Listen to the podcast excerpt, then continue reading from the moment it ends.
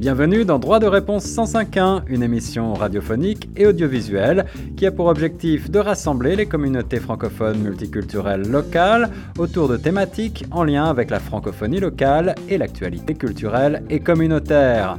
Cette initiative est rendue possible grâce au Fonds canadien de la radio communautaire. Pour participer à nos débats ou à nos quiz droit de réponse 105.1 ou pour plus d'informations, veuillez appeler le 416 599 2666 ou écrivez-nous à direction à commercial.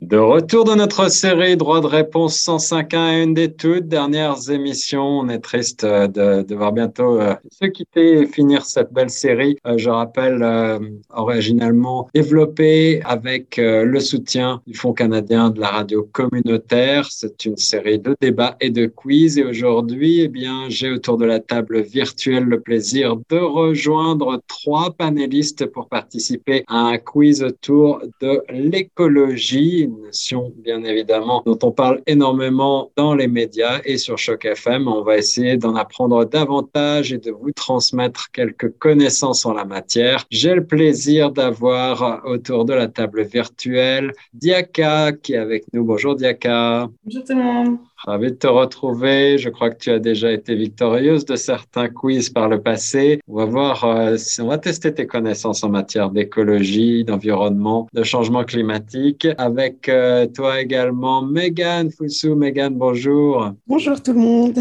Merci d'être avec nous de nouveau. Je me rappelle plus si tu avais, tu avais gagné également un quiz peut-être par le passé. Non, pas encore. pas encore. Alors voilà, c'est peut-être l'occasion euh, de ou jamais de briller. Puis, on a également le plaisir d'avoir Nathalie Salmeron qui est avec nous. Bonjour Nathalie. Bonjour Guillaume, bonjour les filles. Alors moi aussi j'espère gagner aujourd'hui. et on va commencer tout de suite dans le vif du sujet. En général, je rappelle très brièvement les règles du jeu. Une question et quatre réponses. Mais la première question est une exception puisque j'ai juste deux réponses à vous proposer. Vous levez la main virtuelle ou votre main sur la caméra. Je rappelle que l'émission est également en mode vidéo et sera disponible sur notre page YouTube. On commence tout de suite avec cette première question. Qu'est-ce qui consomme le plus d'eau d'après vous? Une douche ou un bain? Une douche, réponse A. Un bain, réponse B. Nathalie, puis Megan, puis Diaka. Bah, je pense que c'est un bain quand même. Eh oui, Nathalie, tu as raison. Un bain consomme de 150 à 200 litres d'eau, tandis qu'une douche, environ 4 à 5 minutes, ne consomme que 60 à 80 litres d'eau. Moralité, évidemment, si on veut épargner euh, un petit peu à la planète de l'eau, eh bien, la douche est conseillée, même si euh, quand il fait froid comme aujourd'hui, un bon bain chaud, c'est parfois bien agréable. Deuxième question, quel aliment nécessite le plus d'eau pour produire un kilo?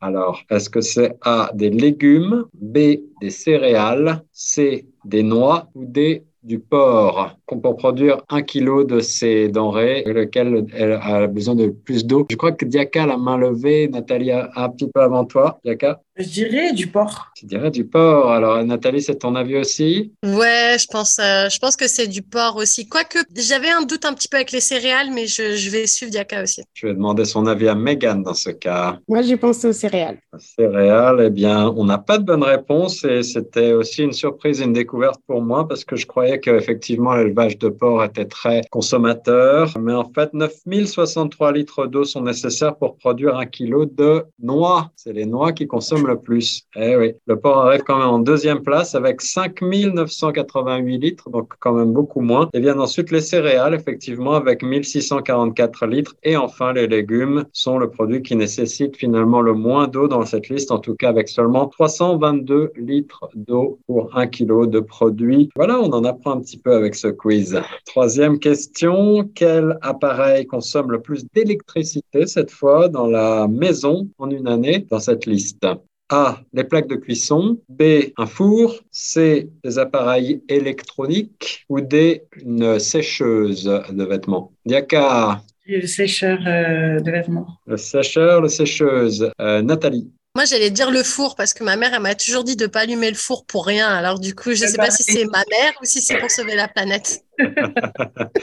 La sagesse des mamans. Megan, quelle, quelle est ta réponse? Les appareils électroniques. Les appareils électroniques. Alors, il y a une bonne réponse et c'est Nathalie euh, qui a raison et sa maman parce que le four consomme plus de 1000 kWh par année. Une plaque de cuisson arrive en deuxième place entre 500 et 1000 kWh par an et la sécheuse, effectivement, 350 kWh par an. C'est des moyennes, bien évidemment. Ça dépend combien de fois vous lavez vos vêtements par, euh, par jour ou par semaine. Les appareils électroniques de 130 à 200 kWh par an, c'est plus modeste, même si euh, il y a un grand mouvement qui vise effectivement, Megan, aujourd'hui à essayer euh, de penser à débrancher vos appareils qui restent euh, en charge tout le temps, parce que même la toute petite diode rouge de votre téléviseur ou le fil que vous laissez brancher par, est-ce que c'est plus pratique pour recharger votre téléphone intelligent, et eh bien tout ça, ça consomme quand même de l'électricité et sur un an, et eh bien ça finit par faire beaucoup. Donc c'est quand même à Que revient le point. Quatrième question, quel est l'endroit dans le monde qui a la plus grande empreinte écologique?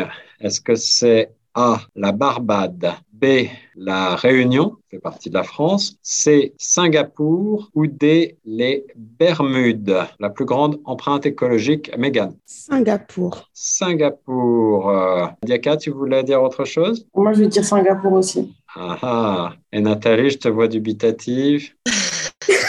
Ouais, bah parce qu'en fait, si on regarde bien, tout est, c'est tous des îles en fait. Donc je me demandais déjà pourquoi. Mais ouais, vu l'image que j'ai de Singapour avec plein de lumière, de grands buildings, j'irais aussi Singapour, je pense. Alors ça ne m'arrange pas tout ça parce que vous avez toutes les trois raisons. C'est bien Singapour. Et donc je vais peut-être quand même donner à Megan le point qui a été la première à répondre. Ça sera plus simple comme ça. Singapour est le pays ayant la plus grande empreinte écologique, effectivement, à 9,95%, suivi des Bermudes, 5,26%, la Réunion 2, 38 et la Barbade 2.19. Voilà, on en apprend un petit peu aussi euh, là-dessus. La plus grande empreinte écologique. Ne me demandez pas comment elle est calculée. En revanche, je ne saurais trop vous dire quoi, euh, mais ces endroits sont effectivement euh, très énergivores. Numéro 5, le terme écologie vient du grec oikos, qui signifie A, maison, B, nature, C, terre ou D, mer, oikos. Qu'est-ce que ça peut bien vouloir dire, Diaka Je dirais terre. Terre. Megan? Nature. Nature. Et Nathalie? Bah, je ne suis pas méga inspirée. J'ai pas fait de langue ancienne à l'école, malheureusement. Je dirais maison. Bravo Nathalie, ton instinct te, fait marquer un point. Écosse, c'est la maison en grec ancien, effectivement. L'écologie, bah oui, c'est notre maison, la terre. Vous pouvez penser effectivement à la terre aussi, Diaka et Megan, la nature, c'était pas bête non plus. J'avoue que c'était pas trop facile comme question, mais c'est surtout pour vous apprendre aussi un petit peu plus de choses sur l'écologie et à vous aussi, chers auditrices auditeurs. Sixième question du terme logos également. Donc on a oikos et logos l'écologie. Le terme logos, quant à lui, signifie quoi? A. La logique. B. Le losange. C. La connaissance. Ou D. Le combat. Logos. Nathalie. Genre, maintenant, je suis une experte en grec. ancien. Euh, je vais dire, euh, je vais dire euh, la connaissance. Il y avait un truc avec le savoir. La connaissance, Nathalie. Est-ce que quelqu'un d'autre voudrait donner une réponse? Les autres, les autres réponses. oui, la logique. Réponse A, un losange, réponse B, la connaissance, réponse C, ou le combat, réponse D. je dirais le losange. Le losange, et toi, Megan? Allez, la logique. La logique. Eh ben, c'est encore Nathalie qui marque ce point, la connaissance. Euh, c'est donc l'écologie, le oikos et le logos, donc la, la, connaissance de la maison, la connaissance entre guillemets de notre terre. Voilà euh, un petit peu euh, résumé le terme qu'on emploie beaucoup et dont on ne connaît pas forcément bien l'origine. Mais justement, cette origine, historiquement, on va apprendre un petit peu plus aussi de choses là-dessus avec cette septième question. À qui attribue l'invention du terme écologie? Je vais vous donner des noms, vous inquiétez pas. A. Ernst Haeckel. B. Nicolas Hulot. C. Charles Darwin. Ou D. Épicure. Pas facile, hein Ernst Haeckel, Nicolas Hulot, Charles Darwin, Épicure. Yaka Vraiment au pif, je dirais Épicure. Ah, Épicure, oui. Euh, une autre réponse possible? La première réponse, la A, c'était? Ernst Haeckel. Nathalie, tu veux te risquer aussi? Alors, euh, pour être très honnête, moi, j'ai mon ordinateur, il a frisé. Alors, du coup, j'ai même pas entendu. J'ai entendu Nicolas Hulot, j'ai ri et après, ça a coupé.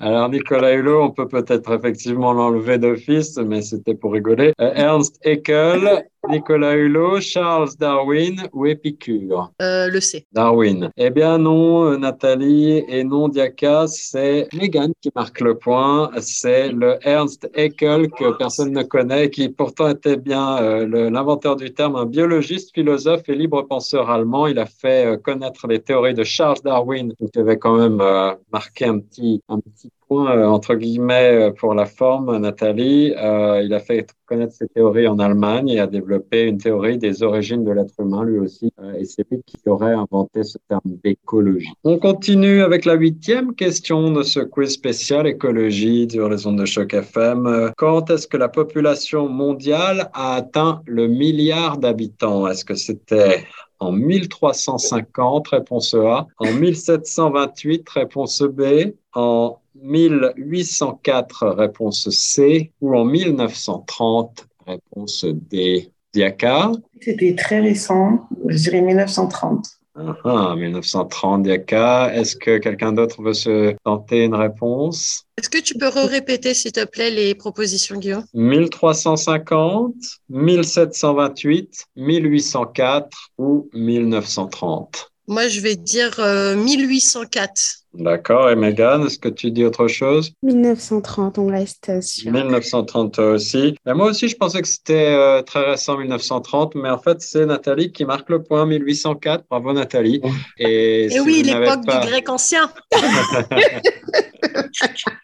Si vous n'avez pas suivi l'actualité très récente, eh bien, on vient euh, de passer, il n'y a pas très longtemps, la barre des 8 milliards d'habitants sur notre vieille planète Terre. Et d'après les prévisions, eh bien, on pourrait dépasser les 10 milliards d'ici pas très longtemps. Ça augmente euh, de manière assez exponentielle. Et c'est une des raisons qui font euh, s'inquiéter les scientifiques et les, les environnementalistes parce que les ressources disponibles sur notre Terre ne sont pas suffisantes pour nourrir tout ce, tout ce monde. Et, donc, il y a des disparités qui risquent de, s'aggraver en termes euh, d'accès aux nourritures et à l'eau potable d'ici les prochaines décennies. Et c'est donc euh, aussi un sujet d'inquiétude. On parle de climat maintenant avec cette neuvième question. Le climat de la planète a changé au cours du XXe siècle. Est-ce que c'est vrai? A. Oui, la température de l'air à la surface de la planète s'est élevée. B. Non, il fait toujours aussi chaud l'été et froid l'hiver. C. Plus ou moins, le climat est toujours instable. Ou D. Oui, la température de l'air à la surface de la planète a baissé. Ah. Megan. Megan. Je dirais la A, oui. Megan dit la A. Ah oui, effectivement, la température euh, s'est élevée. La température moyenne de l'air à la surface de la planète s'est élevée d'environ 0,6 degrés depuis le début des années 1900. Ça peut paraître minime hein, au premier coup d'œil, mais ce n'est pas le cas. Pour vous donner une idée, il y a environ 1000 ans, les Vikings ont profité d'un climat assez doux pour euh, naviguer sur des mers peu encombrées de glace. Ils ont pu coloniser des terres comme l'Islande, le Groenland et probablement venir jusqu'en Amérique. Quelques siècles plus tard, le climat s'est refroidi de seulement 1 degré qui a causé le retour des glaces sur les mers et provoqué la famine et la disparition des colonies vikings. Donc on voit que un petit degré en plus peut avoir des conséquences très importantes. Les accords de Paris en 2015 visaient à limiter le réchauffement climatique à 1,5 degré à l'horizon 2050 si ma mémoire est bonne. Et malheureusement, les États ont beaucoup de difficultés à réduire leur pollution et donc à réduire cette, ce réchauffement climatique qui s'accélère beaucoup. Dixième question, et après on va avoir quelques petites questions subsidiaires. Ça va toujours? Oui, ça va. Vous apprenez des choses, j'espère? Oui, beaucoup. Quelle est la principale cause du réchauffement du climat de la planète? Alors, je ne vous ai pas donné la réponse, heureusement, j'ai failli la donner, mais voilà les quatre propositions. A, est-ce que c'est le Soleil qui cause le réchauffement de la planète. B, est-ce que c'est l'augmentation des gaz à effet de serre? C, l'évaporation de l'eau? Ou D, l'augmentation de l'élevage? Nathalie. Je vais finir écologiste Voilà, je rends ma casquette de journaliste, je vais faire écologiste. Je dirais euh, effet de serre, les gaz à effet de serre. Les gaz à effet de serre, mais oui, les experts scientifiques ont depuis de nombreuses décennies prouvé que la principale cause du réchauffement de la planète serait l'augmentation des quantités de gaz à effet de serre dans l'atmosphère, en particulier la combustion de euh, fossiles, de combustibles fossiles, hein, euh, l'essence, le gazole, le, le, gaz naturel, le pétrole au sens large, voilà, qui produit du dioxyde de carbone. Alors c'est normal d'avoir des gaz à effet de serre autour de la Terre, ça c'est un, fait naturel, mais il faut pas en avoir trop. Et l'augmentation euh, de l'élevage, quant à lui, eh ben, c'est aussi une des causes secondaires du réchauffement, comme la déforestation, évidemment, euh, qui euh, réduit donc le nombre d'arbres, qui, qui contribue à, limiter ces gaz à effet de serre, et aussi les, engrais qui contiennent des azotes et qui, là aussi, sont responsables de davantage de, de, gaz à effet de serre et donc de, de réchauffement. Onzième question, quel rôle joue l'effet de serre sur la Terre, justement Est-ce que c'est A, il rend propice le développement de la vie sur la Terre car il garde la température de l'air suffisamment élevée? B, il refroidit la Terre qui deviendrait trop chaude à sa surface? C, cela n'est pas clairement défini, il existe plusieurs théories à ce propos. Ou D, il provoque la fonte des neiges et des glaces. Diaka, D. tu dis, pardon? Réponse D. Réponse B. Non, il D. Ah, de réponse D, il provoque la fonte des neiges et des glaces. Megan, je crois que tu, tu as...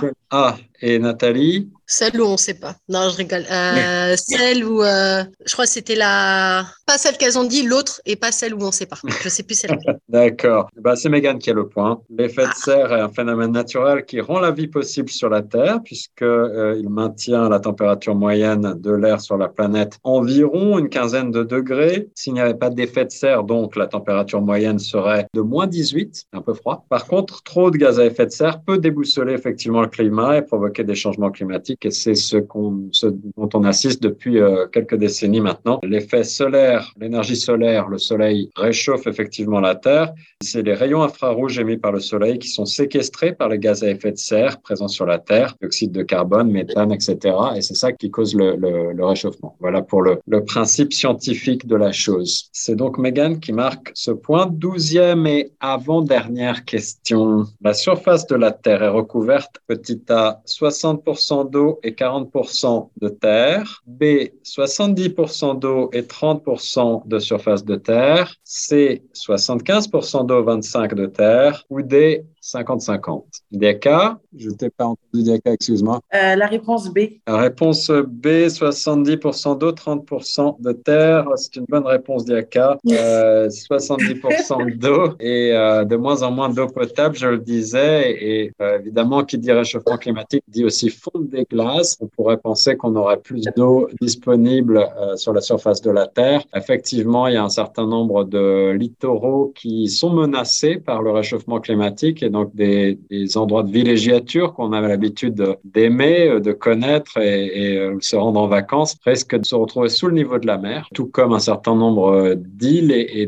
d'endroits paradisiaques. On pense notamment aux Maldives, des, endroits comme ça. Et c'est des phénomènes qui semblent un petit peu inéluctables avec le réchauffement climatique. Euh, mais donc, paradoxalement, comme je le disais, plus d'eau ne veut pas dire une bonne nouvelle parce qu'il y a moins d'eau potable aussi et cela pose bah, évidemment de nombreux problèmes euh, en corrélation avec euh, de plus en plus d'habitants sur la Terre ça fait pas bon ménage. On passe à la treizième et dernière question de ce quiz spécial environnement sur les ondes de choc. Si toute l'énergie que je consommais était d'origine humaine, combien me faudrait-il d'humains à mon service? Ça, c'est euh, un calcul que je trouvais très intéressant. Si toute l'énergie que je consommais était d'origine humaine, c'est des moyennes, hein, évidemment. Combien me faudrait-il d'humains à mon service? A, deux personnes à temps plein, hein, on, on s'entend. Ou B, 20. C, 200. Ou D, 2000. On passe de 2 à 2000 hein, quand même. Alors, vous pouvez vous lancer, c'est une question subsidiaire, entre guillemets, Diaka? Je dirais 2000. 2000 carrément, Diaka. Ouais.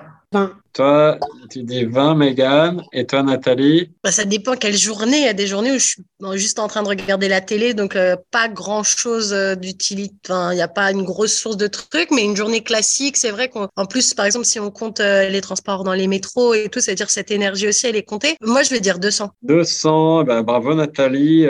c'est une étude européenne qui date de 2016 qui nous disait qu'en moyenne, effectivement, et ça dépend certainement de beaucoup de facteurs, mais en tout cas pour un habitant d'Europe dans un pays développé où on consomme beaucoup de, bah, de, de moyens de transport, d'énergie euh, de chauffage, d'énergie pour euh, construire une maison, pour euh, manger, pour aller faire ses courses, pour plein de choses, eh bien, effectivement, il nous faudrait en moyenne 200 humains, rendez-vous compte, pour travailler, pour produire cette énergie. Si on n'avait pas une énergie qu'on pense souvent être disponible à l'envie, mais qui en fait bien n'est pas aussi disponible que ça et, a un coût, épuise un petit peu la planète. J'espère que ça vous a fait un petit peu réfléchir, mettre des choses en perspective et, que ça vous a apporté des connaissances en matière d'écologie. On va faire un petit comptage rapide pour euh, déterminer la gagnante.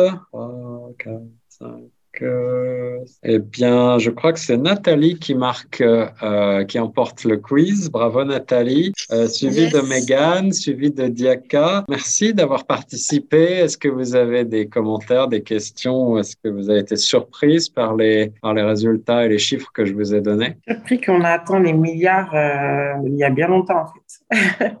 les milliards d'habitants. C'est vrai, c'est vrai. 1804, c'était l'époque de. Il y a quand même vraiment longtemps mais euh, on peut aussi se dire que entre 1804 et 2022, on passe de 1 à 8 milliards. Donc, euh, ça veut dire que en très peu de temps, quand même, à l'échelle de, de l'humanité, eh bien, on a peuplé la, Terre comme jamais auparavant. Euh, et, et c'est quelque chose d'assez euh, remarquable d'un point de vue humain, une capacité de résilience et d'adaptation, mais peut-être que c'est un peu trop. Et en tout cas, c'est ce que pensent beaucoup de, de scientifiques euh, qui mettent en garde contre la surutilisation des ressources, qui appellent un changement radical de mode de vie, un changement radical euh, de système économique. Euh, le système capitaliste tel qu'il existe, basé sur la course au profit, la course produit intérieur brut et à la croissance, semble marquer ses limites. Et la croissance qui a pour coût la destruction planétaire, ben, c'est quelque chose qui ne peut plus vraiment fonctionner aujourd'hui. Je ne sais pas si vous êtes au courant, mais il y a aussi chaque année un calcul qui est fait, je ne sais plus exactement par quel organisme, mais j'imagine que c'est plusieurs ONG qui se rassemblent pour euh, calculer la date à laquelle euh, nous avons utilisé le maximum d'énergie que l'on est en capacité de renouveler sur Terre. Et chaque année, eh euh, la date recul. Elle était en décembre et puis en novembre et puis en, je crois que maintenant on est à la mi-juillet. Ça veut dire qu'à la mi-juillet, on a épuisé les capacités de la Terre dans son ensemble à régénérer ses, ses ressources. Donc euh, ensuite, on vit à crédit, entre guillemets. Il va falloir trouver des nouvelles solutions. Voilà, exactement, exactement. Mais euh, la bonne nouvelle, c'est qu'il y a des solutions, il y a des scientifiques, il y a des, euh, des organismes qui appellent effectivement à ces changements et qui nous disent qu'un changement est encore possible, mais on a très peu de temps pour euh, prendre conscience collectivement de la nécessité de moins consommer, de consommer mieux et de s'adapter pour continuer à pouvoir euh, assurer en tout cas une, une vie agréable à, à, notre descendance sur notre terre. Donc euh, sur ce message doux amer et, et j'espère quand même avec de l'espoir, on va vous laisser. Merci beaucoup d'avoir participé à ce quiz droit de réponse sur les ondes de choc. Merci. Et à très bientôt.